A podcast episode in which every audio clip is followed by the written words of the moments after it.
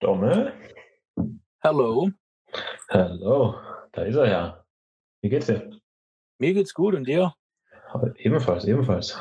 Ich habe mir gerade ein ganz kühles, kaltes Corona aufgemacht und jetzt kann's losgehen. Traumhaft. Dann legen wir mal los, würde ich sagen. Ja. So, jetzt haben wir uns überlegt, hin und her diskutiert, wie könnten wir anfangen. Ich würde einfach vorschlagen, jeder erzählt mal so ein bisschen, wie er in das ganze Thema reingerutscht ist, in die Sportfotografie, in die Sportvideografie. Wir sagen, fang einfach mal an und erzähl mal ein bisschen was. Wie bist du dazu gekommen und was begeistert dich an der ganzen Sache?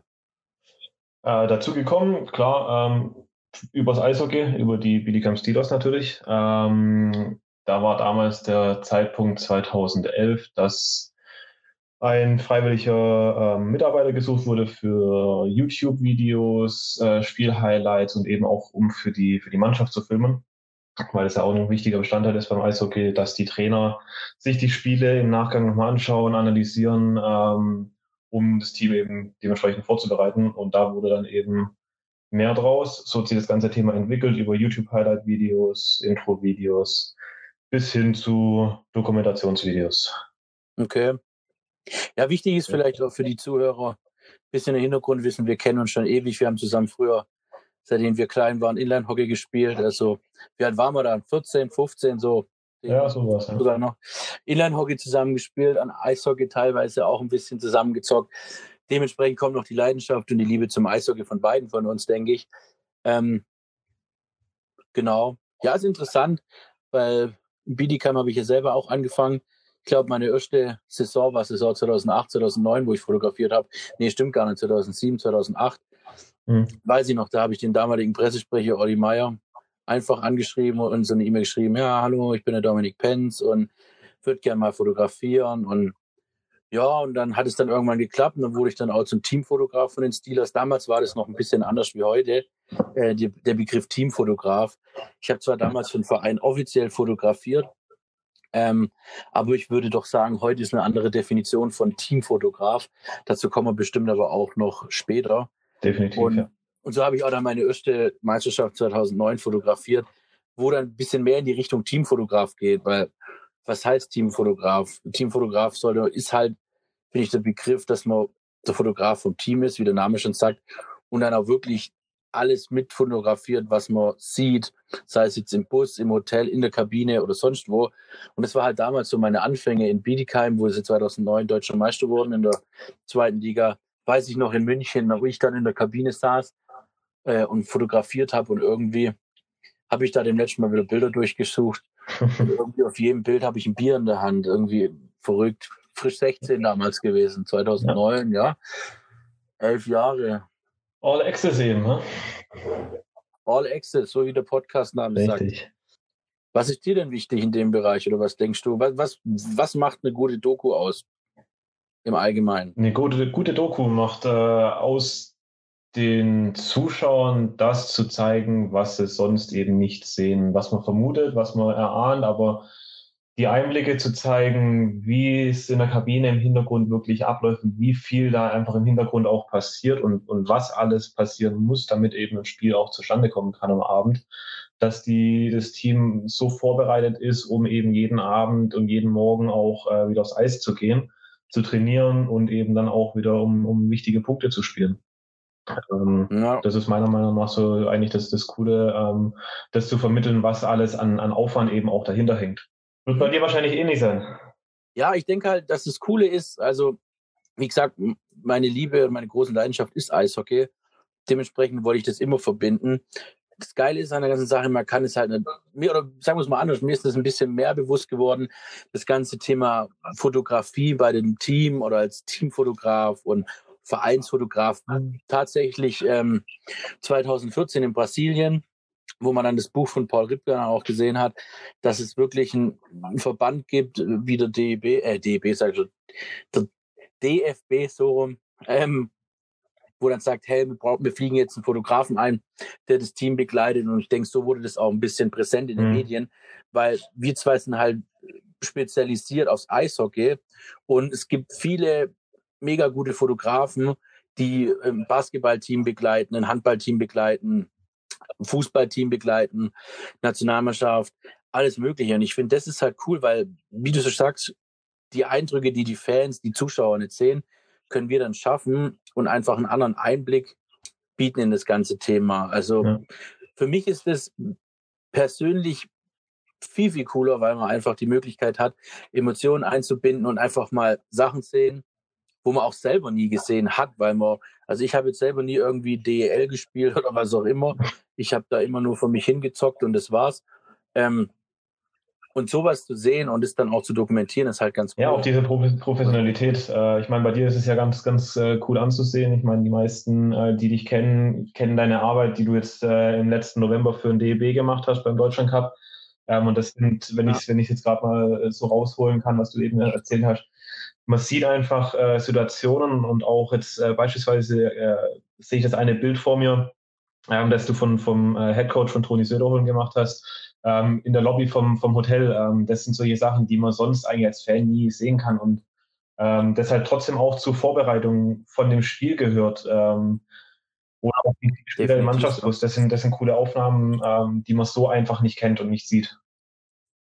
Richtig. Und da ist halt auch wieder, das muss ich immer wieder betonen, äh, da geht auch ein großes Dankeschön an den DEB und auch an Bietigheim oder die DEG, wie du selber oder wo wir zusammen in Düsseldorf waren das ist ein großer Vertrauens, ähm, eine Vertrauenssache vom Verein, von den verschiedenen Spielern, von den Funktionäre, äh, den Fotografen oder uns gegenüber, um einfach zu sagen, hey, geht einfach mal rein, ihr habt den äh, All Access für die ganzen äh, Kabine, Locker Room, mhm.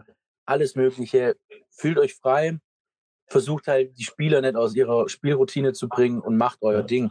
Weil das, was letztendlich rauskommt, ist halt dann doch jetzt ohne arrogant oder so zu klingen, aber was Besonderes, egal ob für Spieler, Fans, Verein, es ist was Besonderes. Und da hat man halt die Möglichkeit, und da sollte man es auch ausnutzen. Und das war halt anfangs ein bisschen schwierig, da das Vertrauen zu gewinnen von den Funktionären, Spielern. Mittlerweile baut man auch ein freundschaftliches Verhältnis auf zu paar Spielern, ähm, was über die Zeit kommt. Aber prinzipiell ist das, denke ich, der schwierigste Weg von der ganzen Thematik. Vereine, Funktionäre, davon zu überzeugen, was bringt es? Denn heutzutage ist es halt nun mal das eins der wichtigsten Mittel im Social Media und im Marketingbereich, Sachen zeigen, die andere Leute nicht so sehen. Deswegen in der Bundesliga ging das schon früher los. Deutschland ist, was das ganze Thema angeht, hängt ein bisschen hinterher. Jetzt fangen, fangen die ganzen Teams auch mit an. Und ich denke, dass das auf einem guten Weg ist, dass man da richtig coole Sachen machen kann. Ja, ja, das sind natürlich diese, diese Eindrücke, die man sonst nicht sieht. Das sind die Sachen, die die Fans auch interessieren, die weiter rausgetragen werden. Und wie du sagst, man muss sich das Vertrauen auch erstmal erarbeiten. Man muss, muss äh, klar unten anfangen. Man kann nicht gleich oben reinstarten und sagen, hier, äh, übrigens, ich würde jetzt gern mal. Ähm, da ist schon sehr, sehr viel Arbeit äh, mit verbunden, um eben dieses das Standing auch zu haben, um beim DEB reinzukommen, um dort zu fotografieren. Und natürlich ist auch das, das Wichtigste, das, das richtige Auftreten und, und das Verhalten in der Kabine oder im, im Teambereich oder sonst irgendwas, dass man eben den, den Leuten, man darf die Leute nicht, nicht äh, bei seiner Arbeit oder bei der eigenen Arbeit stören, man darf jetzt nicht äh, zu nah rangehen oder irgendwelche Sachen machen, im Weg rumstehen. Das sind natürlich solche Punkte, auf die man ziemlich achten muss. Ähm, und dann kann man auch erfolgreich sein, wenn man, wenn man das alles im Hinterkopf hat.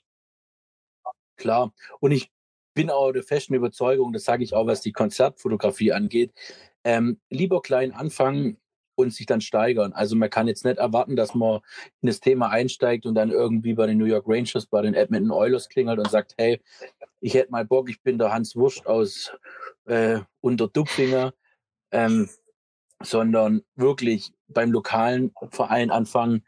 Sei es jetzt gut, Bietigheim ist auch zweite Liga, aber es war für uns beides so der, Beginn von dem Ganzen. Ähm, da einfach mal Vertrauen und einen Fuß reinsetzen, dass man da auch ein bisschen etabliert ist. Und so kann man sich das Ganze dann aufbauen, weil, wie gesagt, von, von 0 auf 100 ist schwierig, deswegen immer Step by Step.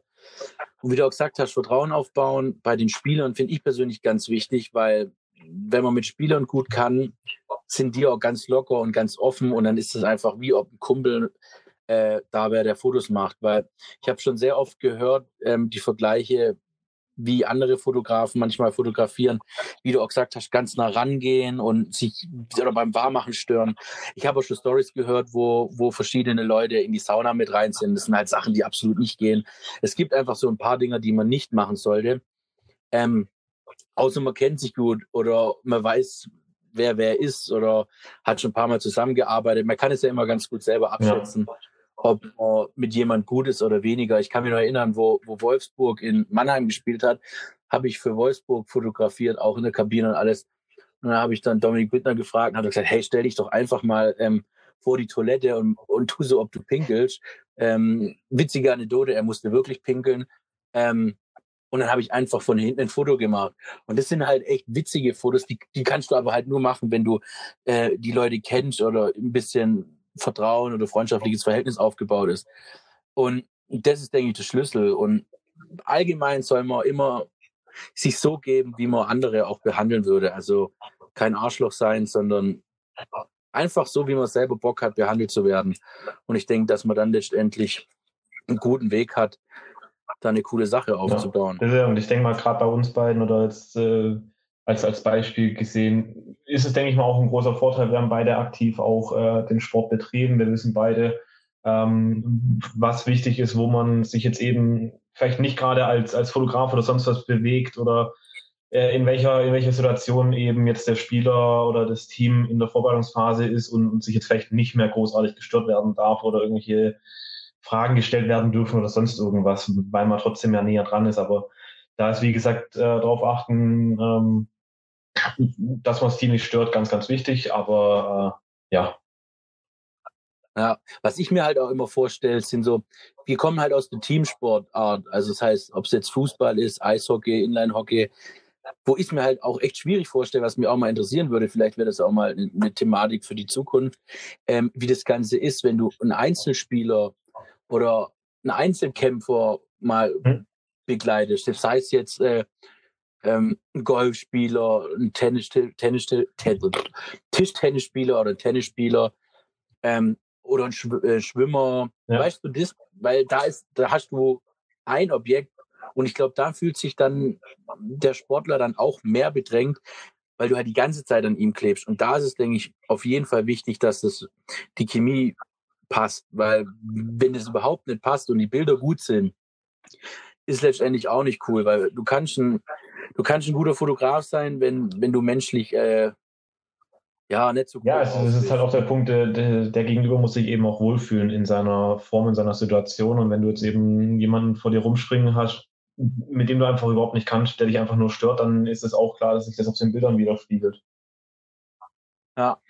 Ja, dann hätte ich auch mal gesagt, du hast jetzt schon ein bisschen was erzählt, ähm, Teamfotograf bei den Steelers. Ähm, du hast jetzt auch die LDB fotografiert, Nationalmannschaft, unter anderem auch Frauennationalmannschaft. Ähm, Vielleicht möchte ich auch da einfach mal kurz so ein paar Vergleiche äh, erläutern, was es denn großartig unterschiedliche Thematiken gibt, von, von DEL 2 über DEL, DEB bis zur Frauennationalmannschaft.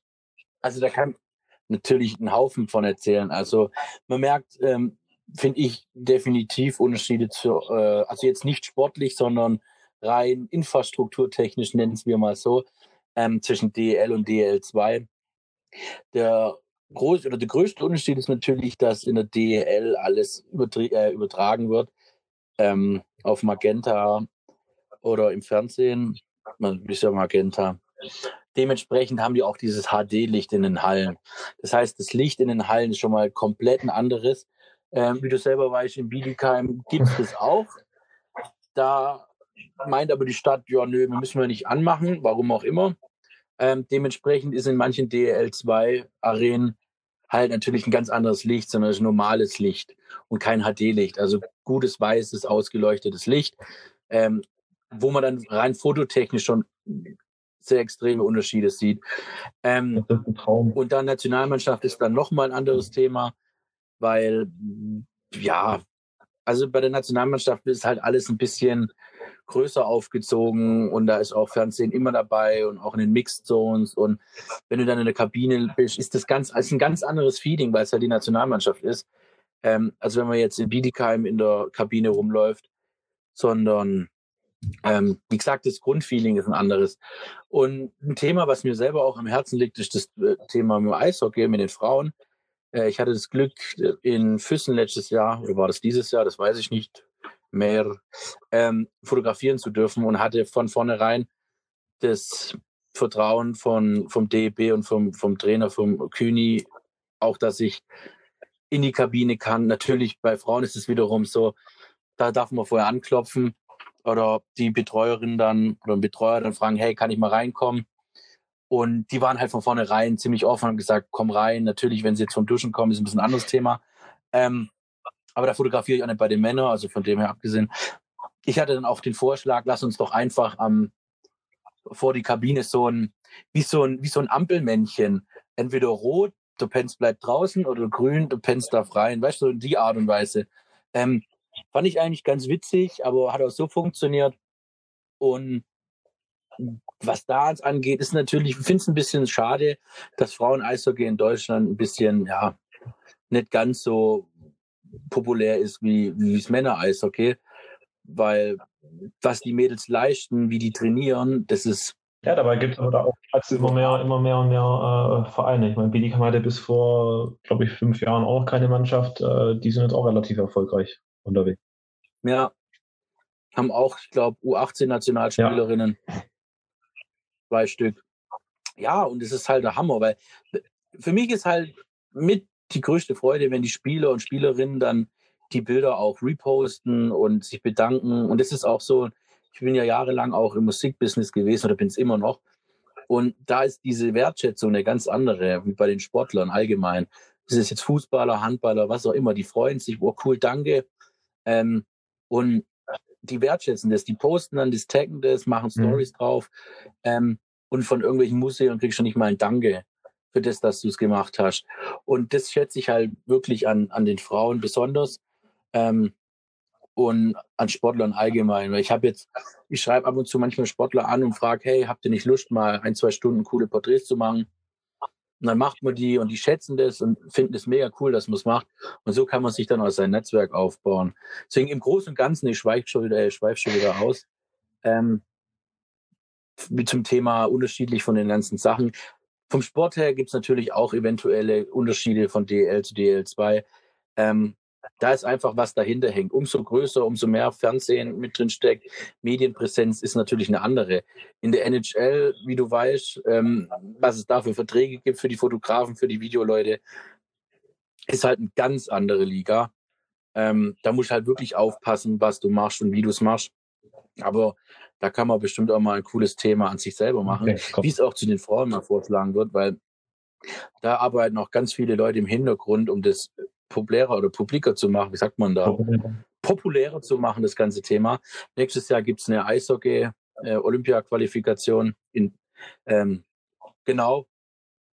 Und da wird es, glaube ich, auch hoffentlich die Hütte voll sein. Ja, ja, richtig. Was natürlich auch mit eins der größten Themen ist, ist überhaupt, wir reden jetzt die ganze Zeit über, was man machen kann, was für Unterschiede gibt. Ich denke, das Hauptthema, was auch viele interessiert, wenn sie da einsteigen, wie komme ich überhaupt an die ganzen Sachen ran? Also, wie gehst du davor, um eine Akkreditierung zu bekommen oder die Erlaubnis mal jemand zu begleiten? Ähm, anschreiben. Äh, ganz einfach. Aber ja, in erster Linie ist es bei mir ja so, dass ich ja, sagen wir, fast, fast zu 100 Prozent äh, bei den Steelers aktiv bin und, und da sehr nah am Team dran bin. Das heißt, da wird dann eben mit den Verantwortlichen auch mal vor einem Spiel gesprochen, die Idee mal ausge, mal, mal erörtert, die man, oder erläutert, die man, die man hatte, ähm, was man denn umsetzen könnte. Und dann wird eben auch da gemeinsam mit den, mit den ganzen anderen betroffenen Personen, die dann eben das entscheiden, auch gesprochen, ähm, hey, können wir eine, eine, Dokumentation machen oder wie sieht es aus? Kann er, kann er in die Kabine, kann er, stört es jemanden und dann wird es auch abgesegnet. Also das ist eigentlich auch dann kein, kein großes Problem, ähm, dadurch, dass man dann die gewissen Ansprechpartner und Leute auch schon gut kennt und die einen und seine und die und auch die Arbeit eben schon gut kennen. Ähm, mhm. Ich meine, Bidikam wird es jetzt auch ein bisschen anders werden, ähm, dadurch, dass, dass sie jetzt einen neuen Trainer bekommen haben, der mich jetzt persönlich wahrscheinlich auch noch nicht kennen wird. Ähm, die letzten Jahre hatte ich eben den, das Glück, dass das Trainerteam relativ gleich geblieben ist, beziehungsweise mich immer jemand kannte. Ähm, aber ich denke, auch da wird sich in, in der nächsten Saison auch das ein oder andere äh, dokumentatorische Video ergeben. Und ähm, klar, was jetzt andere Vereine angeht, ähm, ist es natürlich auch wichtig, Referenzen aufzeigen zu können und dann eben die, die entsprechenden Pressesprecher anzufragen und denen das Thema zu erläutern. Ja, du machst das Ganze ja schon ziemlich lang. siehst du irgendeine Entwicklung in dem ganzen Thema, also von, von deinen Anfängen bis jetzt? Also natürlich jetzt nicht unbedingt aus technischer Sicht und wie du dich ähm, weiterentwickelt hast und deine Arbeit, sondern allgemein, so von der Offenheit der ähm, Teams, der Manager. Ja, doch schon. Also ich denke, gerade durch Instagram, Facebook und Co. ist das alles schon ein Thema. Und ich meine, natürlich kommt es auch immer auf den, auf den Pressesprecher drauf an oder auf die, auf die Presseleute, ähm, wie denn das Interesse daran ist. Wenn jetzt einer sagt, der Instagram interessiert uns jetzt gar nicht ähm, oder irgendwas, das, das brauchen wir gar nicht. Ähm, dann äh, wird es da auch schwierig, beziehungsweise ja, ist es da wahrscheinlich eher schwieriger, den, den davon zu über, überzeugen, dass es doch sinnvoll wäre, vielleicht mal sowas zu machen und äh, dass ja. es eben auch die, die Fans interessieren würde, wie es denn hinter den Kulissen aussieht. Äh, ja, und ich denke, dass es auch echt einen riesen Unterschied macht, wo man anfragt, beziehungsweise ähm, wo man einsteigt, weil ob man jetzt in der DL2 ähm, beim in der Tischtennisliga Nord-Süd Württemberg oder in der NHL oder bei der FIFA oder für die WM, denke ich, ist dann auch nochmal Unterschiede, weil ich glaube, umso mehr Leute, da gibt es auch den tollen Spruch, umso mehr Köche verderben die ja. Suppe ähm, oder mitrühren. Dementsprechend denke ich halt auch, wenn man nur eine Marketingperson hat oder ein, zwei Leute in der Instanz, die das entscheiden, ist, denke ich, einfach. Und wie du vorher gesagt hast, Portfolio und Referenzen aufbauen. Ich kann mich immer nur wiederholen, mit denen bei kleinen Sachen anfangen und äh, Kontakt aufbauen. Das, das wird sich im Laufe der Zeit eh alles ähm, vergrößern und in andere Dimensionen dann gehen. Also von, selbst wenn es Kreisliga ist, irgendwann fotografiert man mal in Landesliga und von Landesliga dann in die dritte Liga und irgendwann ist man eine Bundesliga. So, was will man dann? Natürlich Champions League. So, und so soll man das Ganze sehen, Step by Step und nicht kleine Champions League weil mitspielen weil das wird nicht funktionieren. Das ist vielleicht one in a million, der das über Umwege macht oder der dann direkt jemand kennt. Ähm, es gibt natürlich auch verschiedene Möglichkeiten beim Sport zu fotografieren. Offizielle Pressefotografen, Teamfotografen oder dann, es gibt auch Fotografen, Dubashli zum Beispiel, den kennen wir ja beide ganz gut, ähm, macht für die Kölner High viel, macht aber auch ähm, für, jetzt sage, darf ich nichts Falsches sagen, aber für einen Fernsehsender was ähm, und begleitet dann die Vontora bei den verschiedensten Sachen, bei internationalen Ja, aber auch das ist auch, und das ist auch nicht einfach in den Schoß gefallen, sondern das ist auch erarbeitet worden. Und ich meine, ich kann auch äh, von, von, meiner Seite aus vielleicht ein paar Worte noch, noch äh, da sagen. Ich meine, ich habe das, äh, das ganze Thema Video und, und, und Co. ja nie gelernt. Das ist ja alles äh, Learning by Doing, selber beibringen und arbeiten, arbeiten, arbeiten, dranbleiben, viele Videos machen, auch äh, Sachen machen, über die man jetzt den Kopf schüttelt, wo man denkt, Gott, was hat man denn da gemacht damals? Ähm, aber Gut, aber du hast angefangen klein und hast jetzt hast überlegt, was funktioniert, was funktioniert. Ja, richtig, genau. Und das ist, das ist halt das. Man, man macht was, sieht, oh, okay, hat jetzt leider nicht so funktioniert, muss ich vielleicht anders angehen. Und ich meine, ähm, klar kam, kam damals jetzt äh, im Februar der, der Kontakt nach Düsseldorf äh, auch über dich zustande, aber da haben wir eine geile, geile Geschichte gemacht, war, war auf jeden Fall ein lustige, lustiges Event. Ähm, aber auch da war es für ja. mich ein, schon mal ein, riesen Highlight, ähm, mal DEL zu sehen und, und auch das zu filmen. Und ich meine, das wäre jetzt auch nicht so äh, passiert, wenn, wenn du jetzt gekommen wärst, gesagt hättest, hier du übrigens, ich habe da einen, der macht ab und zu mal Videos, ähm, lass den doch auch mal machen. Ich meine, den musst du mal, dann musst du den ja auch was vorlegen, was denn aktuell schon ich eben an Qualität auch, auch mache und ähm, dass es schon eben passt, weil, wie du sagst, ja jeden irgendwo hinlassen, der nur mal denkt, ja, ich habe jetzt eine Kamera und ich mache damit jetzt auch Videos, ja. Ähm, das wird dann schwierig. Ja, ist ja, wie gesagt, wieder diese Vertrauenssache. Ja. Und wie gesagt, es ist halt auch wichtig, dass man sich gegenseitig hilft. Also es bringt nichts, wenn ich jetzt, wenn ich die Lorbeeren selber einstecke und, und mein Ding dann mache, sondern äh, natürlich liegt es auch am Charakter von jeder Person, aber nur zusammen ist man stark und wenn man dann anderen Leuten helfen kann und man zusammen dann ein cooles Projekt machen kann, ist es, glaube ich, dann auch der richtige ja. Weg. Und wir haben jetzt auch drüber gesprochen, ähm, über das ganze Thema und wir wissen beide oder haben selber gemerkt, dass das Ganze in den letzten ein, zwei Jahren echt nach oben geht, das Thema Medienpräsenz.